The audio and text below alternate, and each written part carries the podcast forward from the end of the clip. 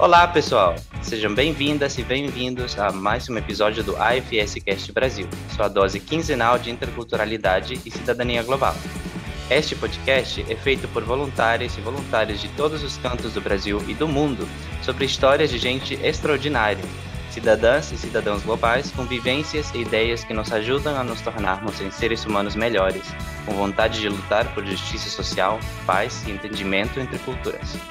Eu sou Andrés, voluntário do IFS Brasil, e hoje tenho o prazer de apresentar o último episódio da temporada. E que momento para fechar a temporada, pois essa semana, e particularmente hoje, 5 de agosto, dia da nossa gravação, é o dia em que a gente faz aniversário. Um ano atrás lançamos o primeiro episódio do IFS Cast e hoje estamos fechando a segunda temporada. E não é por acaso que escolhemos o tema de hoje. O tema de hoje é sobre renovação. A gente escolheu falar sobre o Ano Novo Judaico, o Rosh Hashanah. E é por isso que a gente convidou três maravilhosas convidadas que vou apresentar em breve, mas primeiro eu vou pedir para a, a, minha co-apresentadora, co-host se apresentar, que vocês já conhecem. Oi, Júlia, tudo bem? Oi, Andrés, tudo bem? Então, é, vou me apresentar de novo pela milionésima vez, provavelmente. É, eu sou a Júlia, do Comitê Brasília, e eu estou no FS desde 2005. Então, já tem muitos anos. Eu acho que esse ano eu fiz 16 anos já. É isso, e, né? Ju, qual, qual a sua conexão com o tema de hoje? É, eu sou descendente de, de, família judaica, né, por parte de pai. E, na verdade, eu fui criada dentro da, da, da cultura judaica e da, da, do que a cultura judaica acredita. Eu me uhum. considero como judia e aí eu Aí é isso. Ótimo, obrigado, Ju. É bom ter você aqui. Acho que para mim, como voluntário do AFS, é importante é, me, me, ter me relacionado com você e ter contato também com a cultura judaica. Acho que na nossa organização é, não é um tema muito falado e a gente decidiu é, falar desse tema e a gente vai descobrir o porquê é, no decorrer do episódio. Então, vou começar ap apresentando as nossas convidadas e eu vou começar pela ordem das câmeras que estão aparecendo uhum. aqui é, na, no Zoom. E eu vou começar pela Kelita Cohen. Oi, Kelita, tudo bem? Oi, Andrés, tudo bem? Júlia? Me conta um pouquinho de você, quem, quem é você, o que, que você faz, que, qual a sua conexão também com o tema do episódio? Ah, bom. Bom, a, eu, eu sou judia, eu acho que esse é o primeiro ponto que me traz hoje aqui, que me conecta a esse tema e que me conecta a essas pessoas que estão aqui com a gente. É, a, além disso, é, eu sou psicóloga, um, tenho um doutorado em processos de desenvolvimento humano e saúde. Um, e agora eu sou estudante de rabinato também, eu estou no quarto ano é, da formação rabínica, junto com a minha colega Deia Kulikovski, que está aqui também. Então, nós duas estamos aí, é, abraçamos o judaísmo não só como uma como uma experiência pessoal, senão como uma vocação comunitária e como algo que a gente é, tem desenvolvido na vida, né, como atuação profissional também. Uhum. Perfeito. Obrigado. Então, já que você mencionou a sua colega, vou pedir que ela se apresente também. Andréa Kulikovski, tudo bem? Oi, tudo bem? Obrigada pelo convite, super honra estar aqui. Bom, eu sou a Andréa Kulikovski, como você falou, mas é, todo mundo me chama de Deia Kulikovski, ou Deia só, né, na verdade. Uh, eu sou brasileira, mulher, judia, uh, vivi minha vida inteira como membro da comunidade judaica, eu sou judia, uh, sou formada em Direito, sou técnica em gastronomia e estudo hoje rabinato, estou no quarto ano junto com a Kelita, que é minha grande amiga e que eu chamo de Kelita, diferente de todo mundo. É... porque eu sou assim mesmo, rebelde. E que mais que eu posso contar de mim? Eu, eu acho que a minha grande paixão, e é isso que me moveu a vida inteira é esse pertencimento comunitário. Eu fui de movimento juvenil, uh, trabalhei com educação judaica, então eu acho que é esse envolvimento, esse pertencimento que me move, é, que me dá é, motivo para trabalhar incansavelmente, é, mas com muito coração. Obrigado, Deia. Vou, vou te chamar de Deia, então, tá? a partir de agora. Obrigado. E temos mais uma convidada, é, Rebeca de Abreu Anbinder. Oi, Rebeca, tudo bem? Conta um pouquinho de você. Oi, André, sou Júlia, obrigada pelo convite, pelo espaço. É, Trabalho com a Deia, trabalho com a Kelita também agora, e é isso. É, a, a Deia falou da, da comunidade, e acho que eu sou judia porque tem a comunidade também, né? Eu estou aqui porque eu sou judia, mas eu sou judia porque existe uma comunidade por trás. É, porque eu acho que eu sou um ser comunitário. Acho que se eu não tivesse chegado na comunidade judaica, uhum. eu teria chegado em alguma outra comunidade. E, e acho que tem uma beleza do, do acolhimento na comunidade judaica, um, é um valor, eu acho. A gente sempre está preocupado em como acolher o outro, em como receber. Isso sempre falou muito comigo. Acho que em algum momento que eu nem sabia e nem podia nomear tudo isso, eu fui acolhida e hoje eu trabalho na comunidade judaica também para acolher os outros e transmitir todos esses valores que, que foram transmitidos para mim. Então, em termos técnicos, assim, hoje em dia eu trabalho com educação judaica e sou formada em pedagogia, estou fazendo um master em educação judaica pela Universidade Hebraica de Jerusalém, e passei por outros lugares também, psicossociologia, nutrição, mas hoje em dia o que eu sou é educadora. Uhum. E, e é isso, acho que, que eu nem percebi quando esse processo começou, é, mas tem a ver com comunidade e acolhimento, com certeza. Eu gostei muito da, da sua própria definição. Eu sou uma judia, mas também eu, eu sou um ser é, comunitário que, que, que é do jeito que é por causa da comunidade. E acho muito legal que quando a gente fala, é, por exemplo, desse tema agora, que tem muito a ver com, com religião, é, a gente não se coloca só na caixinha, não? Então é importante para as pessoas ouvirem que aqui não temos apenas é, pessoas com uma religião, né? Temos temos uma pedagoga, é, temos uma pessoa que estudou direito, gastronomia, processo de desenvolvimento, que tem uma vida que vai muito além mas que nesse episódio vai focar é, numa coisa muito específica que tem uma, uma importância muito grande para vocês. Então, eu queria é, pedir para a Júlia, então, fazer uma pequena introdução para quem está ouvindo o episódio e tem pouca ou muita familiaridade com o assunto. É, Ju, a gente já abordou a religião em outros episódios, é, mas esse é o primeiro que a gente faz especificamente sobre o judaísmo. E eu queria que você é, explicasse ou desse um pouquinho, um pequeno contexto sobre a comunidade judaica no Brasil e a sua vivência como, como brasileira judia. É, a comunidade judaica no Brasil ela é bem diferente de, de um, países que a gente conhece, né? São famosos por ter uma comunidade judaica grande, tipo Argentina, Estados Unidos e entre outros. É, a gente tem dois lugares no Brasil que são tem uma população. Na verdade, peraí. A gente tem dois lugares no Brasil que são assim que a gente mira mais, né? Que quando a gente fala da comunidade judaica as pessoas pensam que é São Paulo e Rio de Janeiro, mas a gente tem várias é, comunidades menores no Brasil todo, né? Inclusive é, na Amazônia também tem uma influência judaica muito grande. Na verdade, é, a comunidade judaica ela, no Brasil ela começou a ser é, construída quando as pessoas vieram para o Brasil e descobriram, né? Ou, sei lá, roubaram o Brasil, conforme vocês acharem melhor. É, e aí vieram muitos judeus que fugiam da, da Inquisição, né? Então a, a, nossa história judaica ela é muito misturada com a história do Brasil, né? da construção do Brasil. E eu, por exemplo, moro, eu e a Kelly, na verdade, moramos numa comunidade bem pequena, em que as coisas são um pouco mais complicadas de acontecerem. Já a Rebeca e a, a Deia, elas moram numa, numa cidade que, se você quiser, você não conhece nenhuma pessoa não judeu.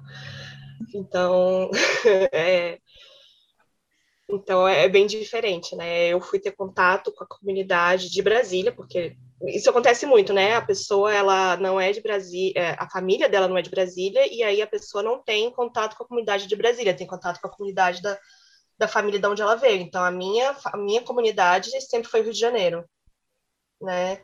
Então, no momento em que, em que eu fui para o Taglit, que é uma viagem que você faz é, para Israel, que eu conheci pessoas de Brasília, que eu comecei a, a, ir atrás da comunidade de Brasília. E aí, uma vez na comunidade, você nunca mais sai dela. É um negócio assim, tipo, não existe sair dela. Já era.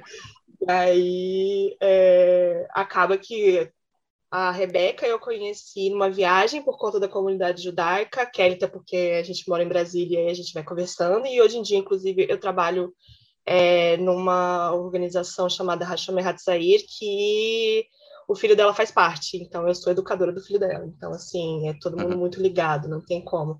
E a Andrea já virou brother, brother não, sister, porque é amiga das meninas, então por tabela já é, entendeu? Então é meio assim que vai funcionando. E é isso, assim, eu acho que é, dentro do AFS a gente ainda precisa muito conversar não só sobre judaísmo, mas sobre outras culturas, né? Porque eu já ouvi também, por exemplo, a história de que, ah, mas eles vieram para cá, eles têm que se moldar na nossa cultura. Tá, mas eu vou pedir para a pessoa mudar a religião dela, né? Então eu acho que não é por maldade, mas é talvez por falta de conhecimento. Então, é, eu acho que esses temas são muito importantes. Como a gente recebe muita gente de outros lugares, a gente tem que estar mais preparado. E Ju, eu, eu falei o sobrenome de, das três convidadas, mas não falei o seu, que é Julia Herschenhut. E é um tema de conversa às vezes quando a gente grava os episódios, né? Porque como as pessoas não estão acostumadas é, com, com o seu sobrenome, é, a gente tem essa dificuldade e normalmente vira um tema de conversa. Então, eu acho que esse é o episódio perfeito para finalmente te perguntar, né? Como pronuncia e de onde vem é, o, o, seu sobrenome e se tem a ver com, é, com a sua religião? E esse é um tema muito judaico. Totalmente judaico. Aí você, a pessoa pergunta: você conhece fulano? Aí você fala: qual é o sobrenome? Você não pergunta o nome. Ou você não conhece, mas você fala tem sobrenome de judeu, pode ter. E todo mundo acha que todo judeu conhece todo mundo, e a grande piada é que você, quando a pessoa fala assim, ah, eu tenho um amigo judeu, você conhece, e aí você pensa com você, tem muitos judeus no mundo, tem muitos judeus em São Paulo, por exemplo, e aí a pessoa fala o nome da pessoa e você fala, ah, é meu primo. Sim, exatamente. Isso é viver em comunidade. Exatamente. É, meu sobrenome, ele eu acho que ele é Yiddish, mas ele é da Polônia, né? Minha família veio da Polônia e um, são duas palavras, o Hersh, que é servo, e Hut, que é chapéu. Uhum. Um, então fala Herschen Hut. Isso, assim, mas dentro da minha família tem discussões sobre isso, né? É, tem gente que fala Herzenut, mas eu me recuso a falar Herzenut. Eu acho, assim, como uma pessoa que fala alemão, eu fico muito ma magoada com isso. Eu não consigo você, falar Você faz questão de falar Reichenhutz. Uhum. Ah, assim, eu acho estranho, não sei. Beleza. Bom, obrigado por essa introdução. Então, é, a pergunta principal aqui, e, e para qualquer uma de vocês, o que, que é o Rosh Hashanah e o que, que ele representa para vocês? Qualquer uma, pode começar. Bom, então eu vou, é, eu vou começar.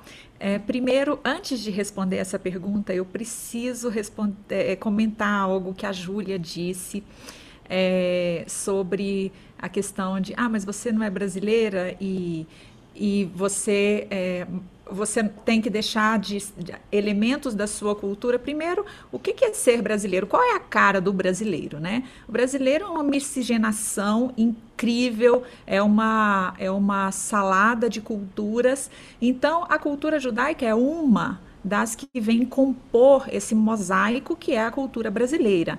Né? Então, eu acho que a gente é, não não é uma questão de escolher por uma cultura diferente da brasileira. Eu acho que é integrar algo, um elemento adicional à cultura brasileira que passa a ser brasileiro também. E como ninguém sai ileso do contato com o outro, isso acontece no judaísmo também. A gente também, o, o, nosso judaísmo, ele é influenciado pela cultura na qual a gente está inserido. É, tem pequenas, tem nuances do judaísmo brasileiro que difere do judaísmo alemão, que difere do judaísmo em Israel ou do judaísmo americano.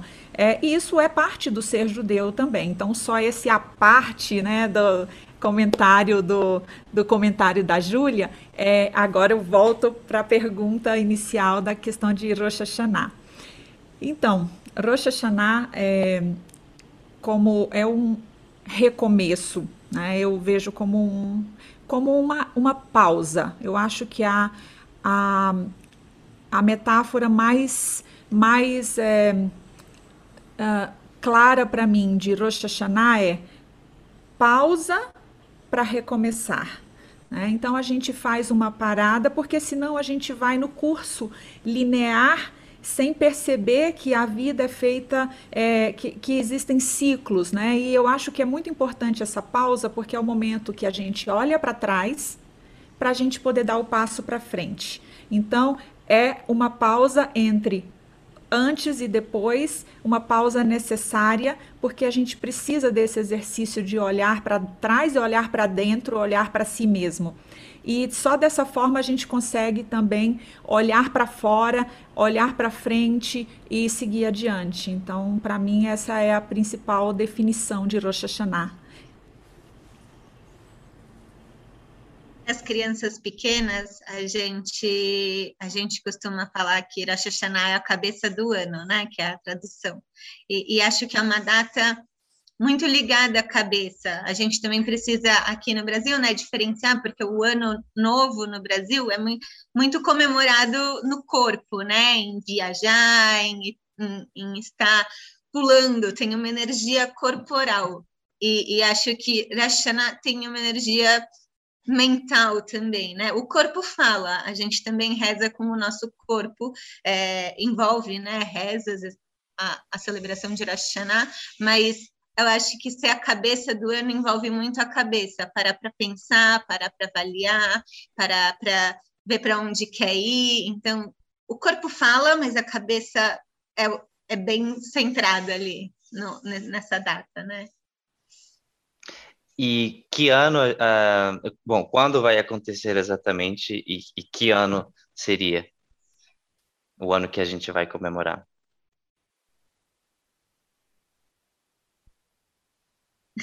Bom, a gente está entrando em 5.782. É, a gente vai, esse ano cai junto com o, com o feriado de 7 de setembro, né? Uh, então, a gente, é, no dia 7, na verdade, a gente vai estar tá rezando na sinagoga. É, seis, os feriados judaicos, os, as, as datas festivas do, dentro do judaísmo, elas são comemoradas da véspera, né, do, do cair do sol de um dia até o cair do sol do próximo dia. Uhum. Então, a gente entra em Rosh Hashanah no dia 6 à noite e começa daí essa nossa. É, eu acho, eu vejo, na verdade, isso vai, vai entrar dentro da, da minha resposta do, do que é Rosh Hashanah. É, Rosh Hashanah é um, momento que é o que marca o ano novo é, para os homens, uh, mas faz parte de um, de um momento específico da vida é, comunitária judaica e religiosa judaica que a gente chama de grandes festas, ou Yamim Noraim. e que eu vejo, na verdade, começar um mês antes, no mês que antecede Rosh Hashanah, que é o mês de Elul. Então, você tem aí um mês que você começa a se preparar para Rosh Hashanah. Você começa a fazer uma coisa que em hebraico se chama Reshbon Anefesh, que é uma, um, um equilíbrio, uma, uma, uma busca da sua própria da sua própria alma. Então você entra em você mesmo, você começa a fazer um trabalho de introspecção, de preparação dessa sua alma para chegar neste momento. Porque Rosh Hashanah e Yom Kippur são, sim, momentos é, de mudança de ano, mas são também os momentos em que nós, judeus, entendemos que nós nos apresentamos para Deus completamente abertos para sermos julgados pelo que foi aquele ano. Então, durante esse, essa preparação, no, a nossa obrigação é pensar o que a gente fez, reviver as coisas boas e ruins, pedir todas as desculpas, porque para o judaísmo, diferente de outras religiões em que você ou é, se confessa, conta para um terceiro e daí você paga com, com é, reza ou em diversas maneiras que cada uma das, das tradições trazem de opções para pedir perdão, no judaísmo você pede perdão para o outro. É a sua ação que vale, é o que você traz aqui para este mundo que vale. Então, se você errou, esse é o momento de você ir lá na pessoa e pedir perdão.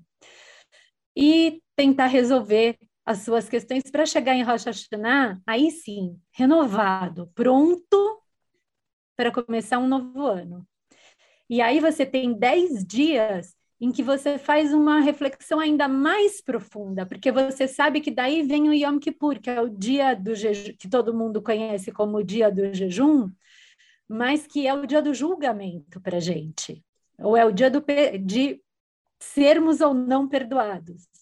Então, nesse dia, você chega o mais humilde possível e o mais entregue possível. E daí você continua depois dessa maratona com mais uma outra festa que vem dez dias depois. Então, é assim, a gente, a gente passa por um mês inteiro de possibilidades de se repensar, de se reavaliar, de se entregar e de se abrir, de assim colocar o peito para fora, nu e falar aqui eu tô e se entregar para essa para essa experiência. E quando a gente abraça essa experiência dessa maneira, ela é muito significativa e ela é muito boa. É uma bela explicação, Deia. É, Kelita e Rebeca, como vocês vivem? Porque ouvindo a, a Deia falar, dá, dá a impressão, já tem uma ideia de como ela, qual a vivência dela, como ela percebe esse momento, mais da, é, do ponto de vista espiritual. É similar para vocês? Como vocês vivem isso? É, para mim não, na verdade. Acho que é uma festa que eu tive que aprender, uma data assim que eu tive que aprender a gostar, na verdade. Quando eu era pequena, é, eu lembro que era um motivo de muita briga esse período em casa, porque tinha que se arrumar para ir para a sinagoga. E as minhas amigas já se maquiavam. E a minha mãe não deixava, mesmo que a tradição mais forte de não se maquiar, de usar roupa sempre estar em Yom Kippur, a minha mãe fazia justamente isso que a Deia falou, de ser um período de humildade, de ser um período de reflexão, de ser um período de desapego de coisas mais materiais. Então, eu queria super me maquiar que nem as minhas amigas, eu queria super me arrumar que nem elas. Era o período que elas usavam salto, era e, e era uma guerra na minha casa. Era tipo, não quero mais ir na sinagoga, porque eu não posso me arrumar que nem as minhas amigas. Então, hoje em dia, eu dou muito valor. Eu conto essa história rindo, porque eu dou muito valor para isso que a minha mãe construiu em mim. E, e, eu olho hoje em dia com dificuldade esse período, porque tem um lado de, de muita vaidade, de ser um, um grande encontro dentro da comunidade judaica que, que, que só acontece nesse período do ano, né? Judeus que nunca vão na sinagoga, nessa época vão.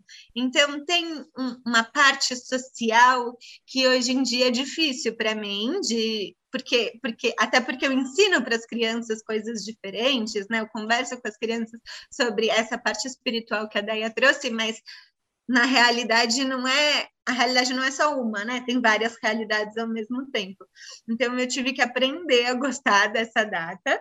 É, por outro lado, é uma data que eu trabalho muito também, porque é muito intenso trabalhar tudo isso com as crianças, com não só com crianças, com adultos também, mas para falar sobre isso. Então, é, é um período que tem a sua reflexão, mas ao mesmo tempo tem muito trabalho, muita prática. Então, é um conflito para mim, não é tão fácil me conectar com o espiritual. Mas eu acho essa é, tem tem isso que a Rita está trazendo, que é assim, tem a minha prática pessoal, mas de verdade, Rosh Hashanah e Yom Kippur é o momento em que todas as sinagogas no mundo inteiro estão lotadas de toda a comunidade. É o momento Yom Kippur, o final do Yom Kippur é o momento que todo mundo lembra que é judeu. E todas as famílias se reúnem dentro da sinagoga. Então, muita gente realmente entende que se esse é o momento que você está se apresentando para Deus uma vez no ano, você tem que estar tá muito chique, você tem que estar tá muito bonito para chegar lá e fazer um bom serviço. Então, eu acho que assim, se tem a minha prática espiritual, também tem a validade dessa outra prática, que é, em um momento do ano, se colocar junto com a sua comunidade, que é uma prática que é importante para o judaísmo também. E se caprichar no visual é como a pessoa vai se sentir melhor preparada para estar tá lá entregue a a reza, que seja assim, né? Mas é isso, é, é dar, uma, dar uns contrastes dentro da sinagoga, que também são o colorido da, da comunidade, né? É, eu, eu acho que ah, essa questão do, da, do Rosh Hashanah a importância né, que tem. Primeiro que a gente tem no, no judaísmo, nós temos quatro datas de ano novo, né? Então, no nosso calendário. E é, realmente, é, algumas delas, por exemplo, em. É, que a gente tem o Ano Novo das Árvores. O Ano Novo das Árvores é uma é, é, um piquenique, é uma atividade assim de campo, festiva, então tem um caráter mais de festa, né?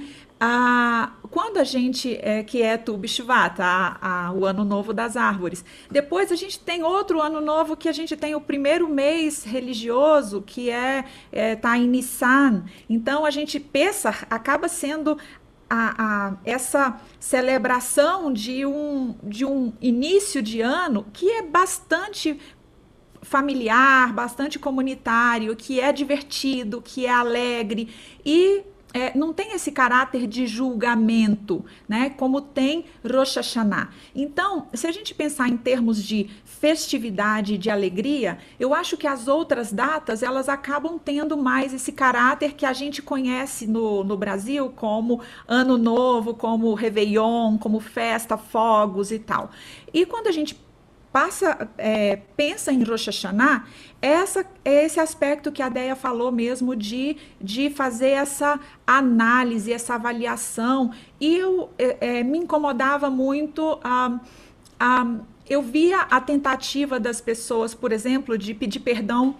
Tem, tem um, um, costume de se perdoar, ou seja, refletir o que é que eu fiz de, de errado, o que é que eu magoei alguém, para poder você tentar entrar limpo, tentar uma página, é, uma página pronta para ser reescrita no próximo ciclo, no próximo ano, e aí você tenta fazer toda, passar a borracha em tudo que ficou ali de, de mágoas nas relações prévias. E aí começa a vir um monte de mensagem tipo assim: se eu fiz alguma coisa com você, me perdoa, né? E aí isso me incomodava profundamente, porque eu falava, como assim, né? Como assim essa.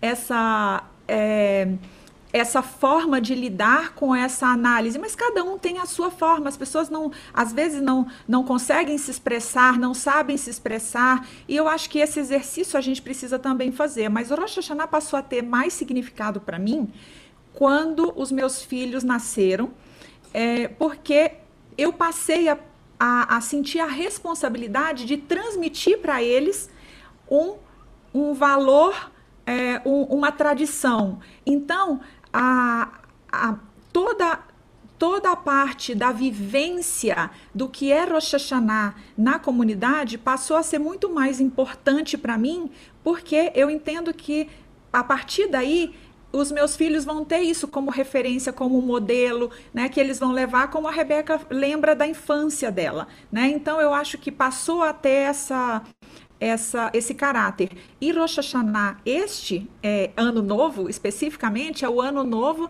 da criação do ser humano. Então, é justamente esse momento que a gente precisa é, fazer essa, essa, essa recriação da gente mesmo. Em que momento para pensar nisso? Desculpa. Diga, diga. Não, não, só acho bonito que a gente já vê aqui, né, recortes de várias formas de viver essa data. Então, talvez um outro aprendizado ao longo do tempo e que fez eu gostar da data e aprender a gostar da data é isso, é que tem todas as formas, é, todas as possibilidades de, de, de se viver ela. Então, isso uhum. é, é, é, muito fantástico, porque você vai também se transformando nisso, né? Numa, numa influência de todos eles. Então, também tive que achar um caminho do meio, porque eu vejo o valor em me arrumar para a data, mas eu também sei que, que não é só isso. Então, você vai, você vai absorvendo tudo isso. É, aqui em casa também, por exemplo, eu já tenho um caso um pouco diferente. Meu pai não acredita em nada dessas coisas, né? Sou eu que vou puxando ele. Aí ele fica normalmente o tempo inteiro com a cara fechada e falando: Eu não como isso. Porque a gente sempre come, né? Feriados judaicos sempre tem comida no meio. É, e ele, eu não como isso, eu não como isso. Ele não come nada com cebola. E a comida judaica tem muita cebola, então ele sofre, né? Então, é, aqui em casa foi meio que eu tentando resgatar um pouco também dessa nossa convivência, né? Eu acho que é, na família do meu pai também é, essa falta de talvez seguir as coisas vem um pouco de um trauma, né? De ter fugido, de ter tentado não não ser tão diferente dentro do Brasil, né? Entre aspas, ser diferente dentro do Brasil e se encaixar. Então, é, eu vejo também como um momento de talvez de resgate, de lembrar da minha bisavó que eu conheci, de lembrar da minha família e ver o que eles faziam, né?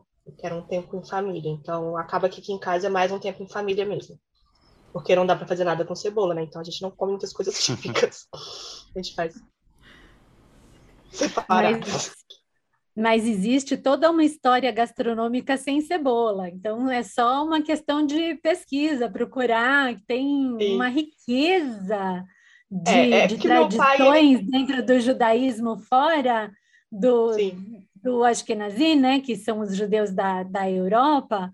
Uh, que é lindo também. A gente tem essa, essa coisa de pensar na comida.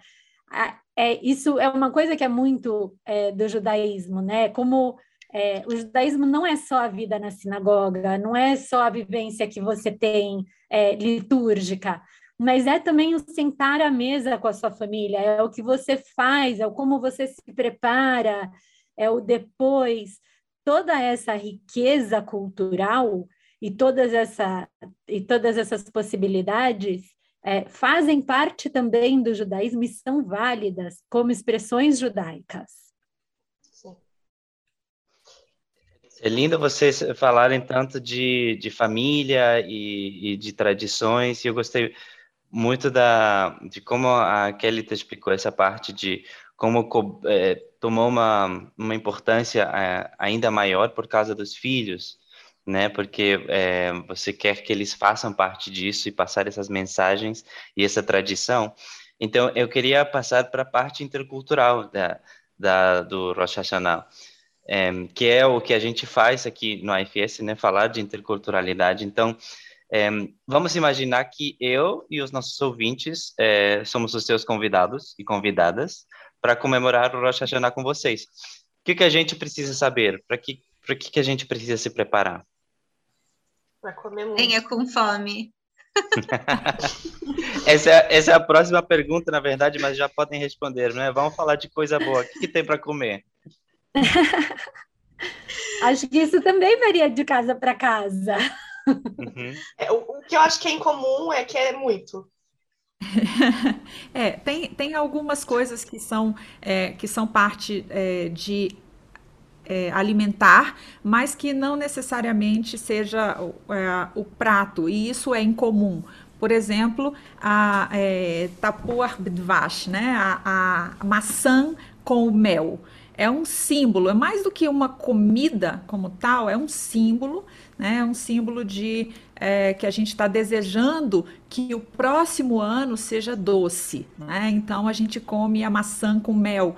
E isso independentemente da, eh, da tradição culinária da família, se é se a família vem da tradição do Iêmen, da, da Europa Oriental, ou se é Sfaradi é, ou marroquina, independentemente de qual vem, eu acho que faz parte ter a, a maçã com mel é, e que é muito legal.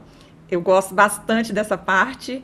Ah, e também a gente tem, ah, durante os serviços, durante as semanas, o ano inteiro, a gente usa, a gente faz, no, durante o serviço, a gente utiliza é, a ralá trançada, que é o pão trançado, em Rosh Hashanah, a gente modifica o formato. Então, essa mudança também eu acho muito legal, faz parte da nossa mesa, é, que a gente abre a, a comida a partir, abençoando o alimento a partir do pão, né? Então, essa ralá gulá, essa ralá circular, também lembra a gente dessa questão do, do cíclico que é a vida e de, e, e de como a gente se renova, né?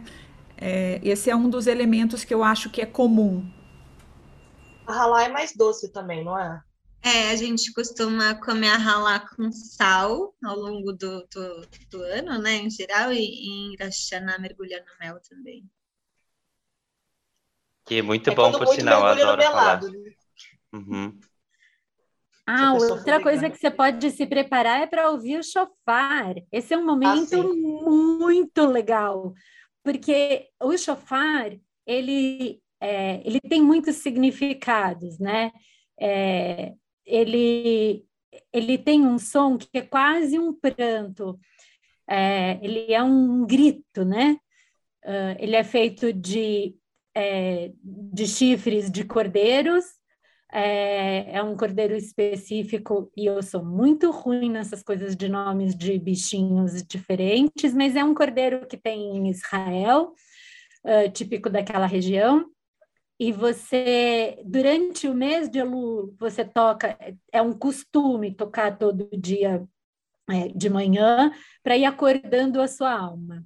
E daí, quando você chega em Rosh Hashanah, é, tem um, servi uma, um pedacinho do serviço religioso que é para o toque do chofar. E, e é um momento justamente de você ficar quieto e ouvir aquele toque e entender que pode ser um grito, um choro, um chamado e, e, e, que também assim mexe muito porque dá um, né, dá um, além do som ele dá uma tremida então, é muito, muito, muito é, simbólico deste momento do ano. É isso que a Dé falou. Da, é isso que a Dea falou da, é, do, do chofar, só, é, só fazendo um gancho com a interculturalidade que você falou, Andrés. É, quem é, eu, eu que passei infância em fazenda, então ah, eu acho que dá para poder associar muito com o berrante o berrante que o, o boiadeiro toca, né, pela manhã, quando ele começa a apartar as vacas, né? Ah, e quem está na fazenda, quando escuta o berrante, é, tem, sabe que o dia já começou. Né? É, é como um, um, chamado ali. Na verdade, ele está fazendo um trabalho ali específico, né? E quem escuta é, entende que tem uma, tem uma liturgia naquilo que o boiadeiro faz, naquele seu processo de toque do, do berrante. O chofar é também um chifre, só que é um chifre mais curto, né? É, tem, tem longo também, mas é um chifre que, que é utilizado como berrante para um toque, mas para um toque específico, né? Que tem uma, que tem a sua liturgia própria, que tem a sua melodia própria. Então tem toques especiais e cada toque representa e, e tem um chamado é, especial. E quando a gente escuta, realmente tem uma vibração, assim, as células vibram, tem um, é, é muito profundo, ele internaliza. Eu acho que é, é, é, uma parte, é um, é um ponto alto realmente de Rosh Hashanah, é o momento do toque do chofar, sem contar que as crianças adoram aprender a tocar o chofar, né? Isso que ia é. perguntar, quem, quem tem a responsabilidade de tocar o chofar? Então qualquer um pode ou existe assim alguém que precisa começar? Então, existem maneiras específicas de se tocar o chofar. Uhum. É, mas é, o mandamento não é tocar o chofar, mas é ouvir o chofar. E é um mandamento que é para todos, não só para o homem ou não só para a mulher, mas é para todo mundo. E essa é uma coisa que é muito legal. Uh, mas tocar o chofar é uma honra. Então, nas sinagogas ortodoxas, nas sinagogas é, não igualitárias, quem vai tocar o chofar normalmente vai ser um homem. Nas sinagogas que são igualitárias, e aí essa é uma conversa para um outro dia, é, são, que são as sinagogas que homens e mulheres têm é, deveres e direitos iguais, que são outras linhas do judaísmo que não é ortodoxa. Nessas sinagogas, sim, as mulheres podem tocar o chofar é, e tocam. Não é uma coisa fácil, ainda mais é, os toques certinhos, não é fácil. E é, tem, como aquele tá falou, tem o pequenininho, que é o do cordeiro, e tem o grande, que é do antílope. Esse é muito difícil de tocar, mas o toque é muito lindo. Então, é, é isso, é para todo mundo escutar. Essa é a obrigação do dia. Mas as crianças também podem, é isso, tem a questão de também não ter idade, não tem gênero e não ter idade, e é, é muito mágico, né? Por ser algo natural, aí se deixar eu começar a falar de infância vai dar, vai dar ruim, que eu vou ficar falando um monte aqui. Mas criança e natureza caminham juntos, né? Então é muito mágico ver algo. E, e, aí eles ficam imaginando onde que o chifre, qual parte do chifre que estava na cabeça do animal e como que tira. Então tem todo um universo de curiosidade, de encantamento é, que, que realmente marca a, as crianças. Todas querem tentar aprender a tocar o chofar. O que Mas em é tempos de difícil. pandemia é um problema, né? Porque você não pode passar o chufar de boca em boca, então. Hum. É, verdade. Hum, verdade. É, sem contar que em tempo de pandemia a gente vai tocar o chofar dentro de casa. Então a vizinhança inteira. Bom, se eles fazem obra aqui do lado e ficam tocando, né? O, o, o, chofar deles ali com a serralheria, né? Eu também posso tocar uma vez no ano, tocar, não, é fazer um barulho aqui dentro de casa. No caso, eu não sei na sua casa, aqui na minha casa é um mês por ano. E quando, no ano passado, que era a pandemia com estudo em casa, eu tenho três filhos. Eles ficavam loucos que logo cedo mamãe tocava o chofar. Mãe, que mico! Eu estava na aula. Não, aqui em casa é diferente, porque aqui em casa eu tenho que esconder o chofar, porque senão ele fica todos os dias do ano na boca das crianças. É verdade, eles tocam. Muito bom. Agora, é, eu tenho muita curiosidade sobre essas pequenas, esses pequenos detalhes, essas pequenas tradições e tal, e, e acho que seria uma boa oportunidade para também desmentir né, mitos ou esclarecer algumas coisas, porque é, dando um pouquinho de contexto, é, eu, eu nasci na Bolívia, é, onde a imigração né, de, de outros lugares foi principalmente dentro da América Latina e pouco da Europa. Então, não tem essa miscigenação que vocês falaram no começo tão diversa que nem no Brasil.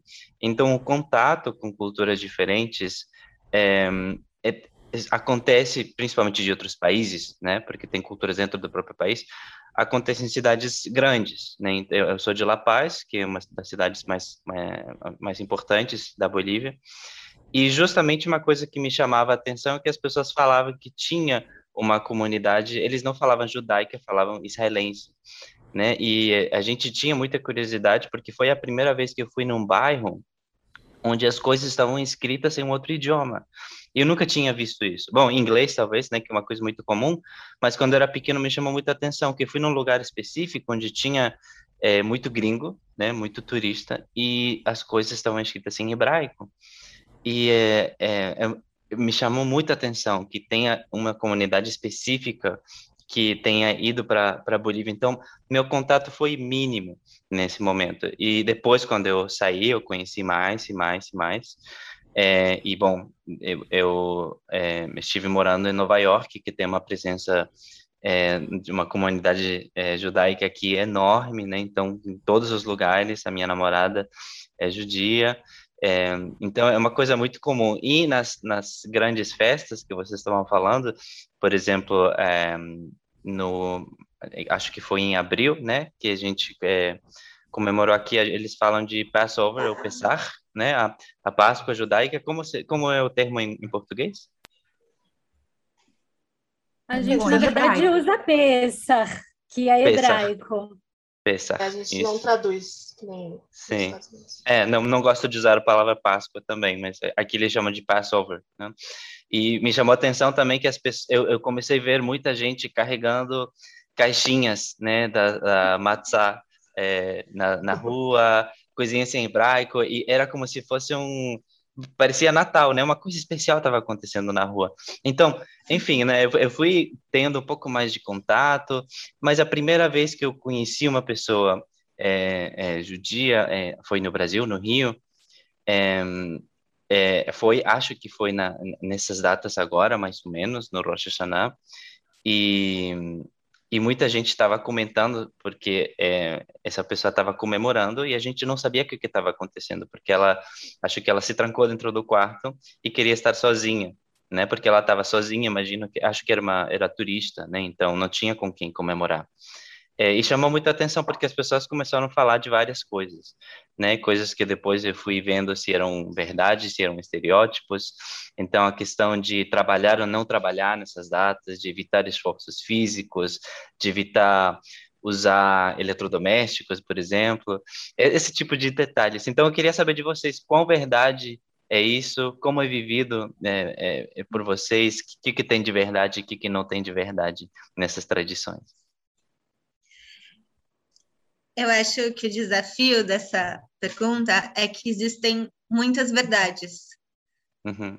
É, do mesmo jeito que a gente falou, né, de muitas comunidades, das influências e de muitas formas de viver tudo isso, então existem muitas verdades, e aí para cada linha religiosa vai ser uma verdade, né?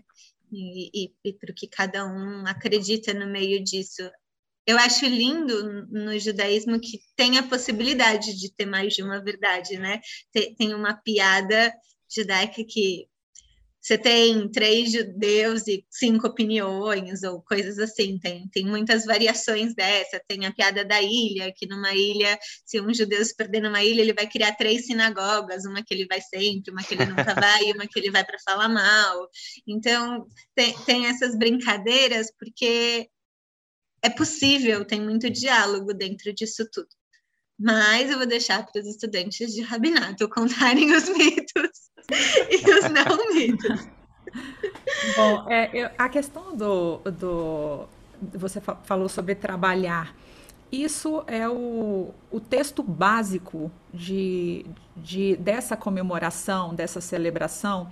Está é, tá na, tá na Bíblia, está no livro, lá no livro de, de Levíticos, de Vaikra, você tem é, onde descreve sobre o, o dia de Rosh Hashanah. E é interessante porque fala no sétimo mês, ou seja, o, o, ano novo acontece no sétimo mês. Né? No primeiro dia do sétimo mês vai ser um dia de descanso solene. Né? Então já está dizendo que é um dia que a gente não vai trabalhar, mas aí reforça, diz: nenhuma obra servil fareis, ou seja, você não vai trabalhar nesse dia. É, então, sim, a gente tem algumas datas, como o Shabat, assim como o Shabat, nós temos também algumas datas é, especiais, onde sim tem a, essa, essa coisa de não trabalhar para você poder se dedicar à, à vivência daquele momento, né? Para não ser um dia, Só um dia cotidiano. A tecla SAP, é, Shabat é o descanso semanal, de sexta-feira à noite a sábado à noite. Obrigado. Sim. É, é, você falou de mitos também, né? Você falou sobre. É, tem muitos mitos envolvidos. Eu acho que o. Um, Para mim, o mito principal talvez fosse do, do novo, né? Porque é, eu comecei justamente falando de Rosh Hashanah como o, o recomeço, né? Então a gente pensa em novo. E aí a gente vê lá é, em Coelet que diz que em Hadash Tachat Hashemesh, ou seja, não há nada novo debaixo do sol. Né? Então, é, realmente a gente é um recomeço, mas lembrando que a gente não começa de novo, a gente não, é, não reinicia nada, é, a, gente, a gente passa por uma espiral onde a gente, mais ou menos, a gente volta ao eixo para poder a gente seguir adiante. Mas não é voltar atrás, né? Então, novo não é exatamente novo, né? É um é, é um passo adiante, é, um, é, um, é uma etapa nova, é um novo ciclo, mas que não necessariamente seja o novo, né? A novidade. Eu acho que é essa questão de entender o ano novo como novo é mito. É, eu, é, juntando um pouco com o que a Rebeca falou do ter várias formas, é, tem uma coisa que caracteriza o judaísmo, que é o ler, o interpretar, o fazer seu. É, tem uma passagem no Torá que diz Loba Shamayim é, que a Torá já não está mais nos céus, ela foi nos dada. E ao longo e a gente tem um seguido, vamos dizer assim, considerando que o judeu é o povo, que o povo judeu é o povo do livro, a gente tem um livro primeiro, que é a Torá, que são que é o Pentateuco, tá? Os cinco primeiros é, livros da Bíblia. A gente chama, junto com juízes, reis, cânticos, a gente chama de Tanar. É, que daí a gente pode dizer que é um segundo livro. E aí a gente tem um terceiro livro que é básico e que é importantíssimo para o judaísmo, que é o que nos levou do judaísmo do templo para o judaísmo mais próximo do que o que a gente pratica hoje, que é um judaísmo sem templo, sem sacrifícios, então um, é, comunitário, de práticas individuais, de reza. Uh, e este livro é um livro que ele foi compilado ao longo de 200 anos. Então, é, são conversas que aconteceram entre pessoas que não estavam no mesmo lugar e no mesmo tempo. E é um lugar onde todas as, todas as opiniões são registradas, as a favor e as contra. O que nos dá um indicativo de que todas as opiniões têm validade, elas são válidas porque elas estão registradas e você pode voltar para elas e você pode repensá-las. Esse livro, que na verdade são muitos livros, é uma prateleira inteira de livros, chama Talmud. É, então, é, dentro do Talmud você vai achar diversas regras do que pode e do que não pode fazer. Então você vai achar lá, você não pode trabalhar, você não pode fazer isso, você não pode usar roupa nova, você não pode, é, você deve se vestir é, modestamente para Yom Kippur, enfim. É, e ao longo do tempo, desde né, o século VII, quando quando a gente começa com todos esses registros de livros do judaísmo, você, até os dias de hoje, todas essas regras passaram por revisões e por alterações e por adaptações para os lugares onde a gente viveu, para as realidades que a gente encontrou. Então, uh, isso nos dá muitas possibilidades de práticas judaicas ligadas à lei, à regra, aos costumes do judaísmo. É, então, sim, você vai ter gente que não acende a luz, assim como Isso. você vai ter gente que decide trabalhar. Exato, exato. E, e esse acho que foi o, a, a primeira grande lição dessa conversa agora, e que a Rebeca ajudou a gente a entender, porque eu fiz uma pergunta mais sobre os, os mitos específicos, mas ela ajudou a entender, na verdade, o estereótipo maior em que, que a gente estava pensando, né? Que tem formas diferentes de viver é, o, o, judaísmo, inclusive com, com a história que você contou no começo, Rebeca, sobre que para você, na verdade, era diferente, né? Que, que tinham sentimentos encontrados, né? Com a comemoração de de botar maquiagem, se vestir é, mais bonito, se quiser, mas você não queria. E assim, né, então acho que é legal pensar naquilo que você falou sobre a possibilidade de ter verdades simultâneas. Né? Então acho que a gente cai muito na percepção bem ocidental e às vezes dominada é, pelo catolicismo e o cristianismo, né? Que faz outras religiões serem enxergadas como uma coisa só, porque, né? O, o catolicismo também tem tem vertentes e formas diferentes de, de ser é, vivenciada e as outras religiões também. Então a gente não tem por que pensar que ah, é assim, não todos os judeus não podem trabalhar nem acender a luz no próximo é, 6 a 7 de setembro. Não, não é verdade, né?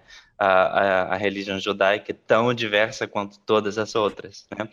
E eu queria fazer esse comentário sobre a Rebeca especificamente, porque eu sei que você precisa ir, mas eu queria te agradecer por essa grande lição. Eu acho que foi super importante ouvir isso. Muito obrigada, adorei, me diverti muito. Foi uma hora alegre dessa manhã. E obrigada. Que a gente se encontre logo em outros marcos, em outras atividades. Convidada, Andrés, para conhecer várias casas judaicas, já estou convidando pela Deia e pela Quelita também, mas é assim, comunidade judaica é assim, você já convida, já avisa que você vai levar o primo, o sobrinho, você é convidada e você leva a família toda, então, obrigada, obrigada Ju, é sempre um prazer estar com você. E... Obrigada pela presença também. Até logo. Até, Rebeca. Um beijo. Beijo. Tchau. Bom, é, ok, ótimo. É, a, a, conversa continua. Temos, tenho mais algumas coisinhas para falar aqui é, e algumas perguntas que eu tenho, porque é, pensando nessa diversidade que a gente acabou de falar é, e, e, contando um pouquinho do que eu falei no começo de como eu, eu, eu vi, né, enxerguei é, o judaísmo na Bolívia, no Brasil e agora nos Estados Unidos essa diversidade me faz pensar em como eh, as culturas, voltando para a interculturalidade, se juntam e se misturam. Então, eu queria perguntar se vocês conseguem ver alguma mistura, alguma incorporação é, da cultura brasileira, né, na comemoração do Rosh Hashanah, ou ao contrário, se teve alguma influência do judaísmo, alguma tradição mais brasileira que vocês tenham. Como isso é, é, é como isso acontece especificamente no Brasil? Olha, eu, eu vou só a, a Deia vai poder explicar melhor, falar um pouco mais do assunto, mas é, eu acho que tem um, um, um, trabalho que eu fiz parte agora, tive o prazer de participar com a Deia, né? É, na organização de um livro de receitas que a União do Judaísmo Reformista é, reuniu é, entre todas as comunidades de receitas para é, Rosh Hashanah que tem a característica do Brasil. Então, modificando a. Foi para Pessar que a gente fez? Ou foi para. Ai, tá vendo? Eu misturo. eu misturo os anos. Mas, as datas. Mas a gente fez. Foi esse ano ou foi o ano passado? Foi, foi para Pessar desse foi. ano. Mas é que a gente Ai, trabalha gente. tanto que a gente não, a gente é porque na verdade. É, é porque, na verdade, a pandemia virou um grande dia que não acaba, entendeu? Então a gente. Eu também não tenho mais noção de data, de nada, de coisa Parece nenhuma. o filme da marmota, né? É, é o filme da marmota. Você vai dormir no dia e aí você acorda no mesmo dia. Exatamente, é basicamente isso desde março do ano passado. É, pois é, mas eu acho que eu acho que o exemplo de, desse livro ele serve também para Rosh Hashanah, que mostra essa questão da, dos pratos, os pratos típicos judaicos, né, como gefilte fish, que muitas comunidades é, colocam e, e utilizam como parte do prato de Rosh Hashanah e também de Pesach, né, que também vai aqui em Brasília é, é, o prato típico dos dois, das duas datas. É o gefilte fish. A gente tem gefilte fish com outros peixes, com outras composições, né, que da culinária brasileira é, e que enriqueceram um monte, né, é, questões também é, de se você pensar na questão do, das alergias que se tem hoje, então a gente tem receitas sem glúten para coisas que, que eram utilizadas com glúten. Ou seja, é, eu acho que isso é enriquecer a cultura judaica a partir da cultura geral na qual a gente está inserido. Né? Esse é um exemplo, mas assim, tem vários exemplos que, que poderiam ser, ser colocados como. É, como uma forma de é, enriquecimento mútuo. É, eu acho é, é importante entender que, que o judaísmo, por estar tanto tempo é, caminhando pelo mundo, onde, onde é, a gente se estabeleceu enquanto povo, a gente adquiriu hábitos, costumes, gostos, sabores, cores dos dos povos com os quais a gente conviveu. Então, e isso acontece já desde as nossas festas. É, a, Ankelita estava falando que é, Rosh Hashanah já é mencionado na Torá, mas ele é mencionado na Torá de uma forma. Quando, quando os judeus é, são expulsos é, de, da terra é, na época dos babilônios, e eles são expulsos para a Babilônia, que é a primeira vez que eles, depois da conquista, são expulsos dessa terra, uh, e é destruído o primeiro templo, é, Rosh Hashanah é um dos, uma, um dos primeir, uma das primeiras festas que é modificada. E ela é modificada quando, quando esse povo volta para a terra, e a primeira leitura da Torá, do, da, das leis, em público é, para o povo foi feita como a primeira celebração de Rosh Hashanah. Então, é, já aí existe uma mudança. E este dia é dito como é, é, conhecido historicamente como um dia que era um dia de festividade para os babilônios. Então você vê ao longo da história como a gente vai é, absorvendo datas, costumes, gostos. Então, se você vai hoje para a Polônia, por exemplo, você e você come comidas típicas polonesas, você vai descobrir que elas são mas vareniques, gefilte fish, é tudo igual. Por que, que é tudo igual? Porque a gente vivia lá e a gente adquiriu esses pratos que eram os que eram possíveis fazer naquele lugar, cheios de batata, cheios de farinha, cheios de gordura para enfrentar aquele inverno quase que insuportável, uh, dentro de uma situação de pobreza, que era o que eles tinham. Então, é, você vê que essa é uma culinária judaica conhecida no mundo inteiro, mas que é a culinária local. Da mesma forma que se você for visitar um judeu iraniano, você vai descobrir que o que ele come em Rosh Hashanah é absolutamente diferente e muito bom. Muito bom. Com nozes, com tâmaras, com ingredientes que o Ashkenazi não conhecia. Então, não vai ter.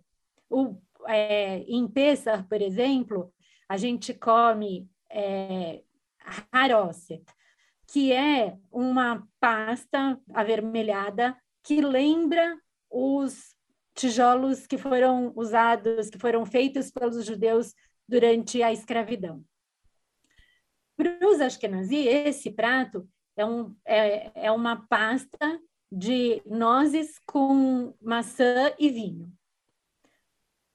Para o Sefaradi, é uma bolinha dura de quase um brigadeiro, de muitas nozes, tâmaras, é, amêndoas, pistache, é uma coisa completamente diferente.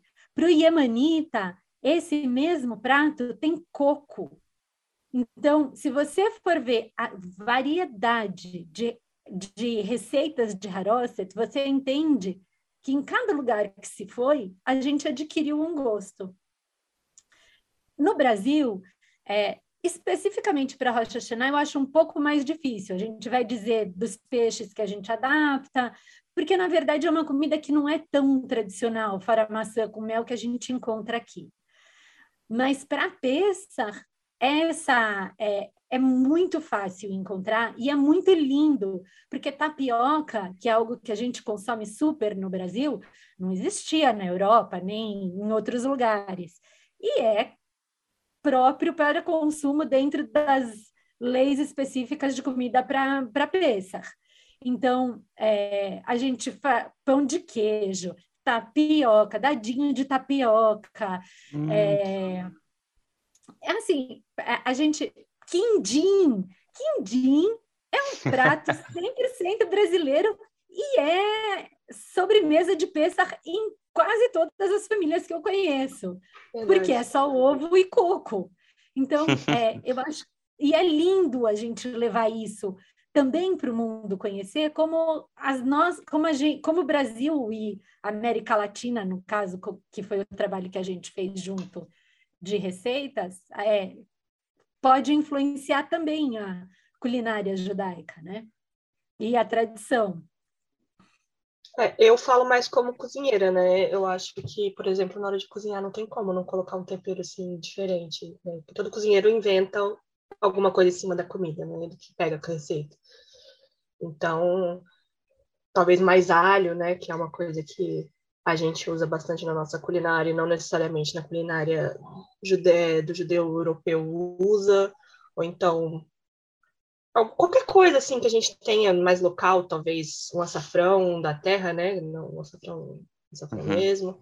Então a gente pode sempre ir, a gente vai sempre adaptando também conforme a pessoa que está cozinhando, tem isso também, né? E com o que você tem, né? Você Exatamente, acaba Tava, é. tava ali a mão, você é põe o que tem acabou. na gaveta do, do, de tempero. Exatamente. Exatamente. E Eu da achei... mesma forma, você inclui a língua na liturgia, né? Então, a nossa base litúrgica em hebraico, mas a gente acaba usando textos, palavras, poemas em português, é, uhum. dentro da nossa, é, do, em especial né, nas sinagogas que a gente é, frequenta, você consegue ver também essa questão da língua.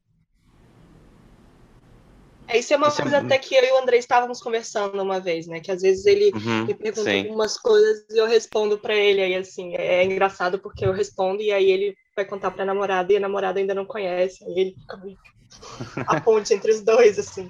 É, a língua a gente acaba é, usando muito, muitos termos também em hebraico, né? Que não são em português, e aí a gente fala e nem percebe que tá falando, e aí de repente a pessoa se olha, a pessoa tá assim, olhando para você, tipo, é. não tô entendendo nada, deu tela azul, sabe? Então é, é, muito comum a gente fazer isso sem querer, então se no momento a gente quiser, a gente pergunta, não tem é, problema. É, faz, faz parte da experiência é, de uma família multicultural, né?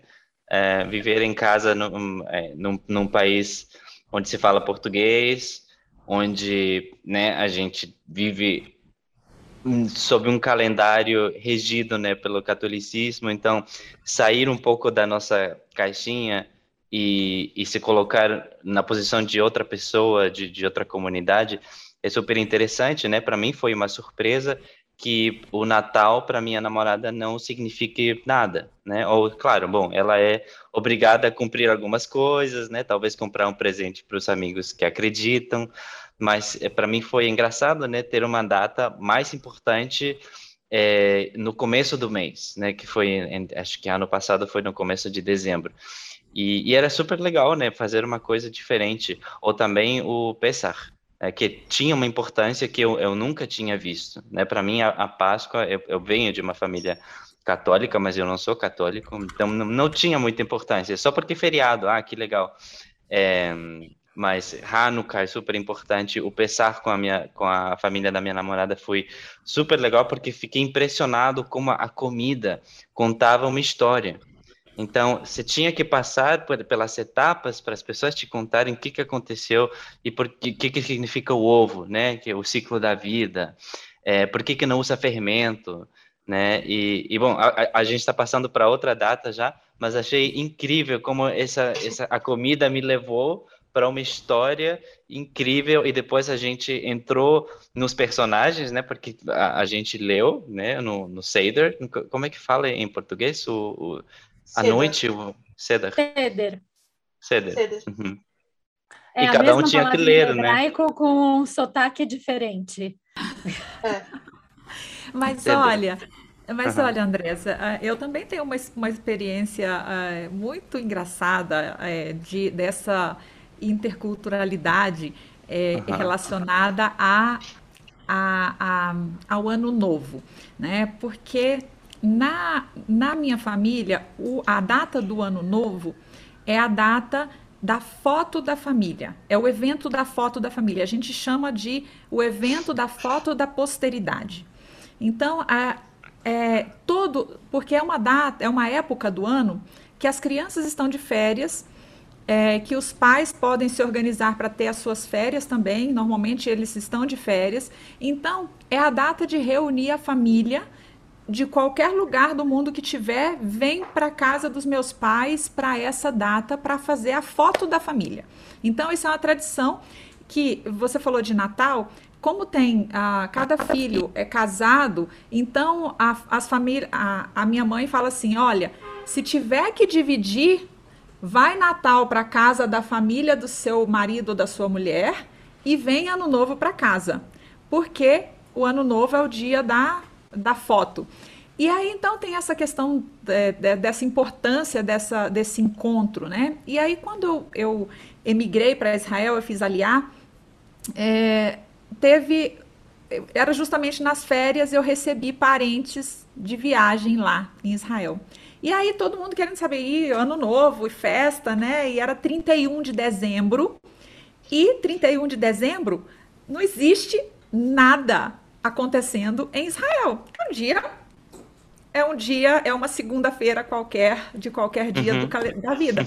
E aí eu falei, pelo amor de Deus, o que, que eu vou oferecer para eles que tem tanta, é, tanta expectativa com o 31 e todo mundo nas redes sociais mandando informação, mensagem, foto de, do que está fazendo e de repente eu não tenho nada para oferecer. Procurei na internet, falei assim: em Tel Aviv vai ter alguma coisa, já que eu morava Samba em Jerusalém. Tel Aviv.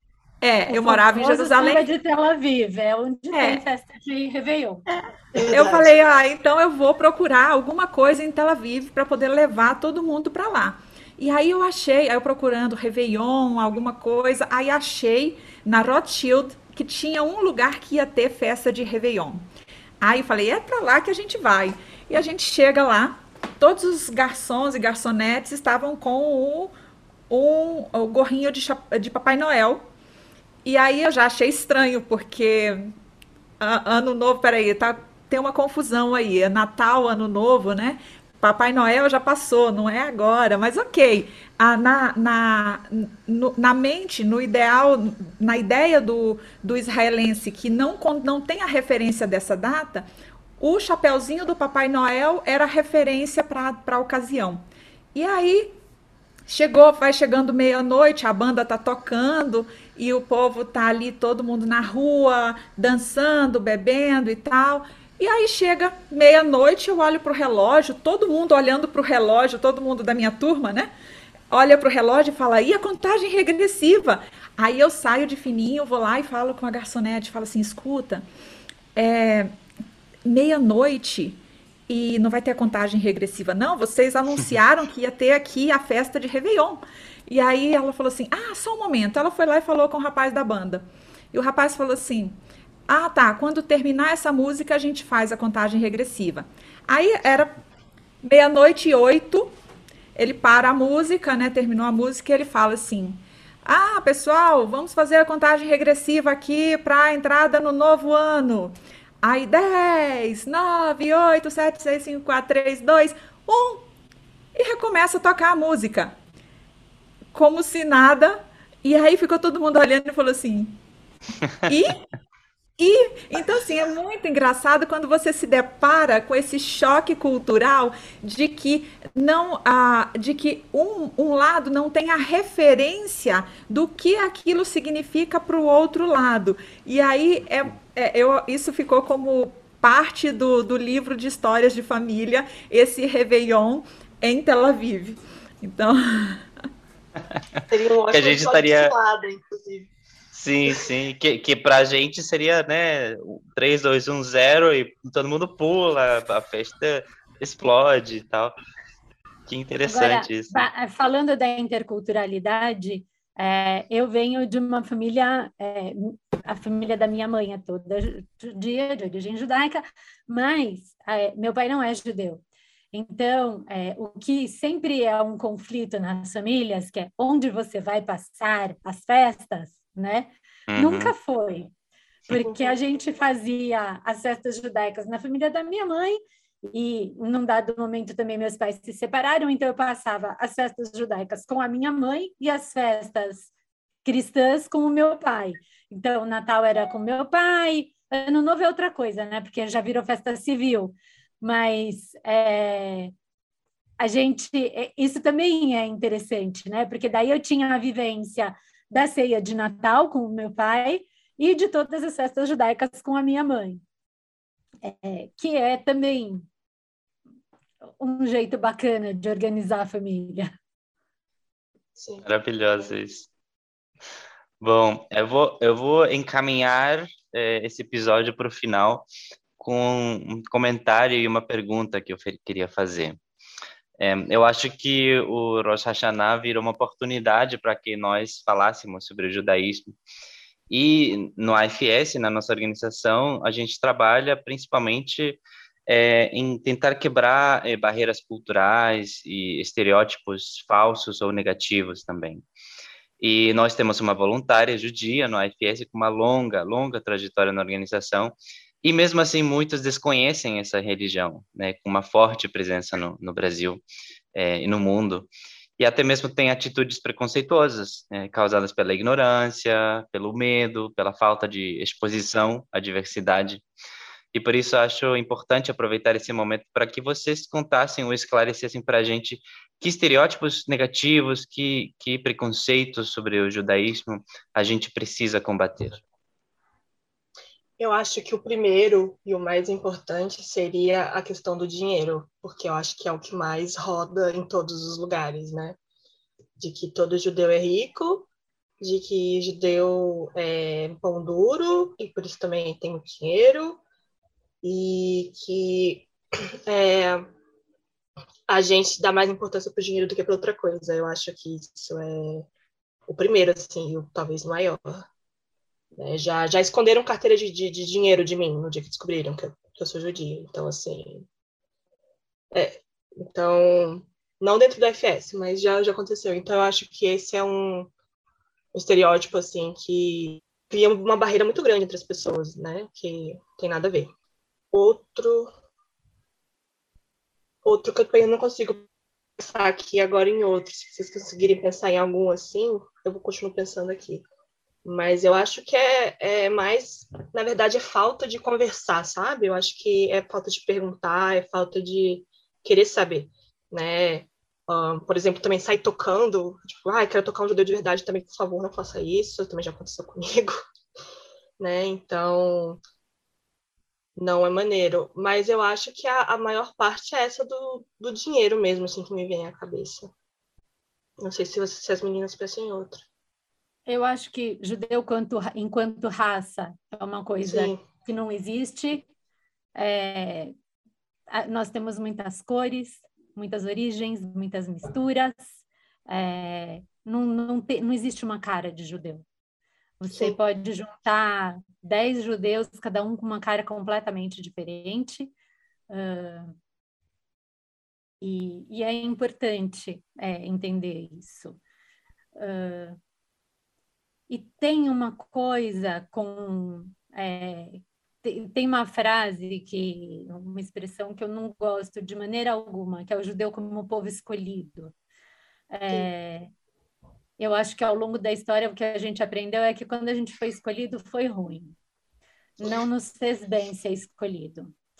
Uh, se na, na, narrativa, se na narrativa bíblica é, nós somos é, referidos como um povo escolhido, seria um povo escolhido para fazer o bem, para cuidar do próximo, para cuidar da viúva, do órfão, do estrangeiro, para amar o próximo, que são os valores que aquele texto traz. Então, é, essa seria a escolha, e é uma escolha que a gente faz todo dia, e que não é exclusiva do judaísmo ela é uma verdade universal. É, o ser humano precisa cuidar do outro. E enquanto a gente não entender que o, todos os humanos é, são iguais em sua concepção, enquanto, né, enquanto parte desta terra, é, e a gente continuar olhando as nossas diferenças ao invés da gente olhar o que nos iguala, a gente vai continuar fazendo errado. A gente vai continuar escolhendo errado. Como independente é, da maneira que a gente tenha escolhido para exercer a nossa espiritualidade e a nossa conversa com o divino da maneira que a gente acredita.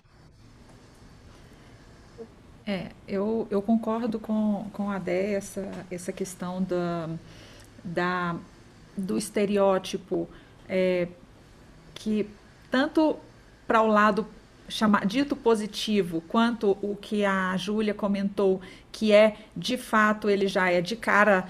É, bom, também eu poderia dizer assim, é muito positivo pensar assim que eu sou próspero e eu tenho, né, eu tenho muito dinheiro, seria muito legal, né? Mas quando você é, olha para o outro com, uma, com um rótulo, independente de que rótulo você está você tá, é, você está colocando, seja ele bom ou ruim, né, no, como rótulo, é você está tirando dessa pessoa a possibilidade dela ser outra coisa. Né? Então você não dá espaço para ela para poder ela dizer quais são as suas próprias demandas, as suas próprias necessidades, o que que ela realmente, como ela se vê, né? Então, a, a, você dizer que uma pessoa, que todo judeu é rico, de repente você a, deixa de olhar para essa pessoa que de repente pode ter uma necessidade, você poderia e teria condições de poder suprir aquela necessidade daquela pessoa e atendê-la naquele momento, mas pelo seu estereótipo, pelo estereótipo que você tem dela, e você acaba é, deixando essa pessoa passar uma necessidade. E da mesma forma também a é, essa ideia de que ah, judeu é o povo escolhido, como a Deia disse, isso acaba também colocando o judeu numa posição de não humanidade. Né? Tira a humanidade, tira a, a, a possibilidade de ser igual, de você olhar para o outro na horizontal. Né? Você olhar para o outro como o outro estando num pedestal é, é, muito, é muito ruim.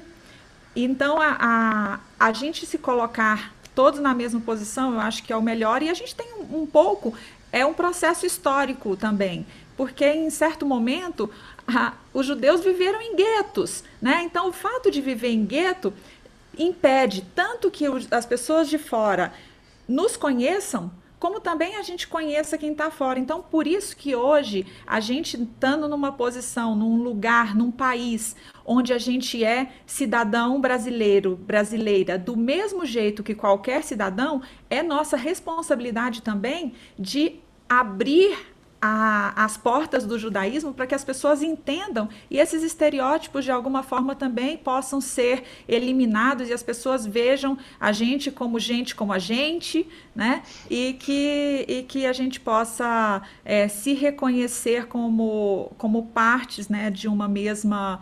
É, de uma mesma família com suas diversidades, suas peculiaridades, o seu pluralismo. Travou a língua. A Pode falar. fala daquele me lembrou um, um, a história da criação, né? Diz que o primeiro homem foi feito do pó dos quatro cantos do mundo. Então, dentro do primeiro homem, já tinha, do primeiro humano, né? Adão, que é o primeiro humano, é feito do pó dos quatro cantos do mundo. Então, ele tem dentro dele mesmo a diversidade. E a partir deste primeiro, foram feitas inúmeras é, variedades, porque nós somos imagem e semelhança divina, e Deus é uma multiplicidade, né? apesar de ser um só para a gente. Então, é, são essas multiplicidades que a gente traz dentro de cada um de nós, pó dos quatro cantos da Terra e muito mais, todos os outros lugares que a gente habitou. Então, somos todos imagem divina e a gente tem que entender que nós somos iguais nas nossas diferenças. Ju, acho que você ia comentar alguma é, coisinha. É, não, eu ia falar um pouco também sobre algumas expressões, assim, algumas não, né? Uma em específico que a gente tem muito, usa muito no Brasil, que seria a de judiar, né? Que tem gente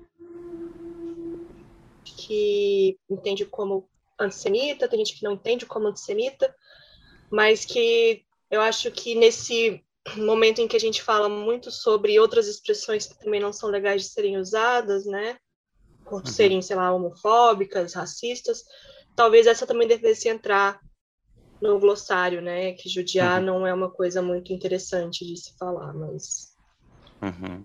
eu acho Total. que era só isso mesmo. Bom, é, para encerrar, só um, uma pergunta para a Kelita e para a Deia. É, tenho entendido que vocês estão se formando como rabinas, então? Certo.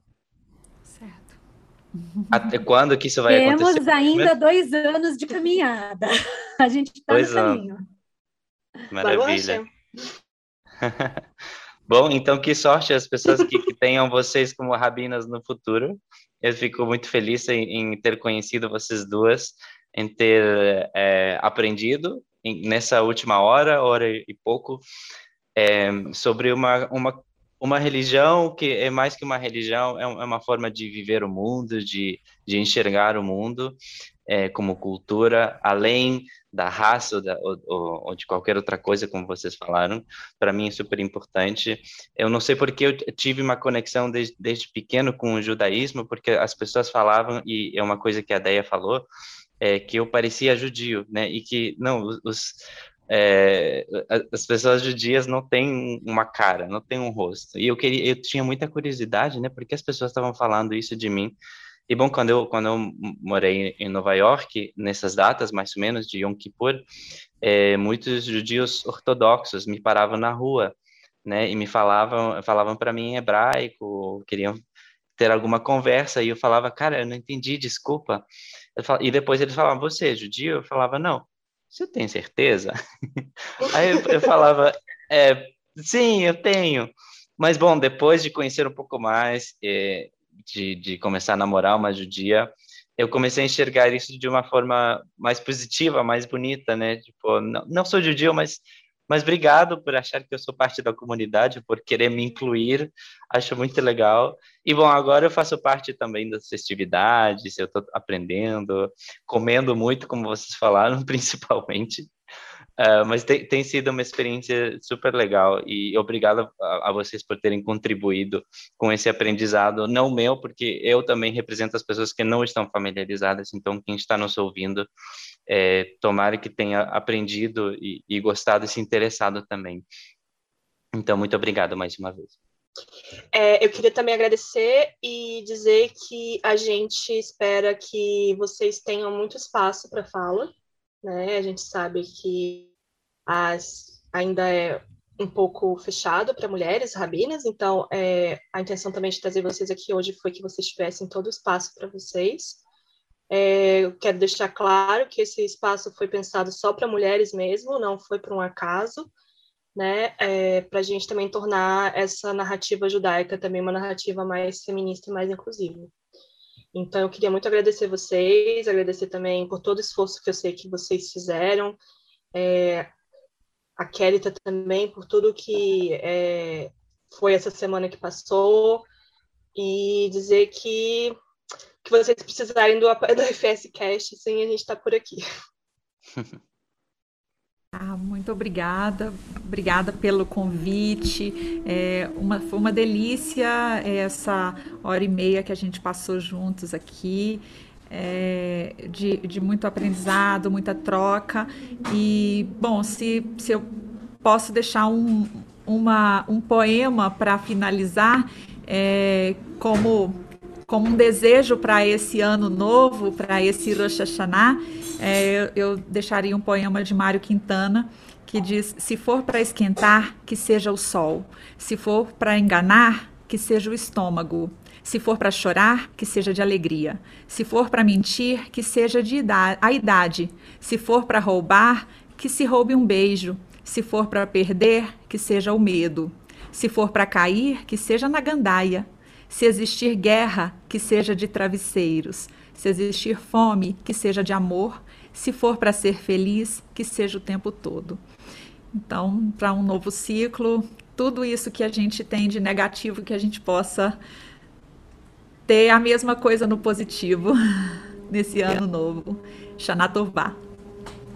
Eu queria agradecer muito o convite, o espaço, a decisão racional de dar voz para as mulheres, que é muito importante, é, em especial na comunidade judaica, que é um, um lugar onde a gente está construindo é, essa narrativa e esse espaço. Uh, foi realmente um momento muito, muito, muito especial. É, tá junto com a Kelita e com a, e com a Rebeca também. Incrível conhecer vocês, foi uma alegria me mantenho à disposição para sempre tudo que vocês precisarem. E se aquele acabou com um poema, eu vou acabar com uma brahá, com uma, com uma prece, que é uma prece que a gente faz em momentos especiais, que a gente agradece ter chegado a esse momento especial. E este foi um momento que merece uma brahá. Baruch atah Adonai, Eloheinu melech haolam, שהחיינו וקיימנו והגיענו לזמן הזה. Amém. Amém. Amém. Shana Tová. Daqui a um mês, mais ou menos. Mas, de novo, obrigado, obrigado, Ju, pela, pela ajuda na preparação do, do roteiro, em, em, conseguir convidadas maravilhosas. Obrigado a Rebeca também, que participou na primeira metade do episódio. Então, com isso, eu vou me despedindo, sem antes dar uma pequena mensagem sobre o, que eu falei no começo, sobre este ser o último episódio da temporada. É, a gente está chegando no episódio 23. É, no total, a gente está encerrando a segunda temporada agora e a gente vai ter uma pausa de um mês. A gente volta justamente na semana do Rosh Hashanah, em setembro. Então, já deixamos aqui é, o nosso feliz ano novo, Xanatova, para todo mundo que está ouvindo. Obrigado por terem chegado até aqui e acompanhado é, a nossa caminhada é, nessa segunda temporada, que foi ainda melhor do que a primeira. Quem é voluntário sabe que no IFS o que não faltam são histórias que merecem ser contadas, e a gente tem recebido muitas mensagens de muitos ouvintes. Queria agradecer, por exemplo, o Carlos do Comitê Vitória, que comentou que está ouvindo é, da frente para trás todos os episódios. É, agradecer é, voluntários e voluntárias do IFS Estados Unidos, que tem se interessado pelo podcast por causa da nossa participação no podcast deles. É, agradecer também aos mais de é, 40 convidados que a gente teve ao longo dessas duas temporadas. Foram mais ou menos 21 horas de gravação no total entre todos os episódios. É, muito trabalho. É, são quase 20 horas é, mensais que a gente dedica é, como voluntários. Nenhum de nós trabalha para fazer isso acontecer. Todos nós somos voluntários. A, a Júlia, eu e todos os outros 12 voluntários que a gente tem é, no FSCast. Mencionar também que a gente está com inscrições abertas para novos membros é, para o podcast. Se vocês tiverem interesse em criar roteiros, produzir episódios, trabalhar em comunicação, redes sociais, mídia, design, esse é o momento para vocês aprenderem e ajudarem a gente a fazer o IFScast acontecer. Então, muito obrigado pelas suas mensagens. Se você também tem uma história legal, uma mensagem, uma sugestão, é só compartilhar com a gente.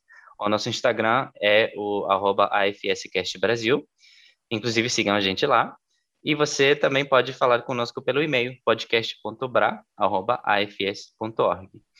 Deixe seu recado, continue um pouquinho de você e, claro, não deixe de nos ouvir às quartas-feiras, a cada duas semanas, pelas plataformas Spotify, Apple Podcast, Google Podcast e em breve pelo canal do YouTube do IFS Brasil.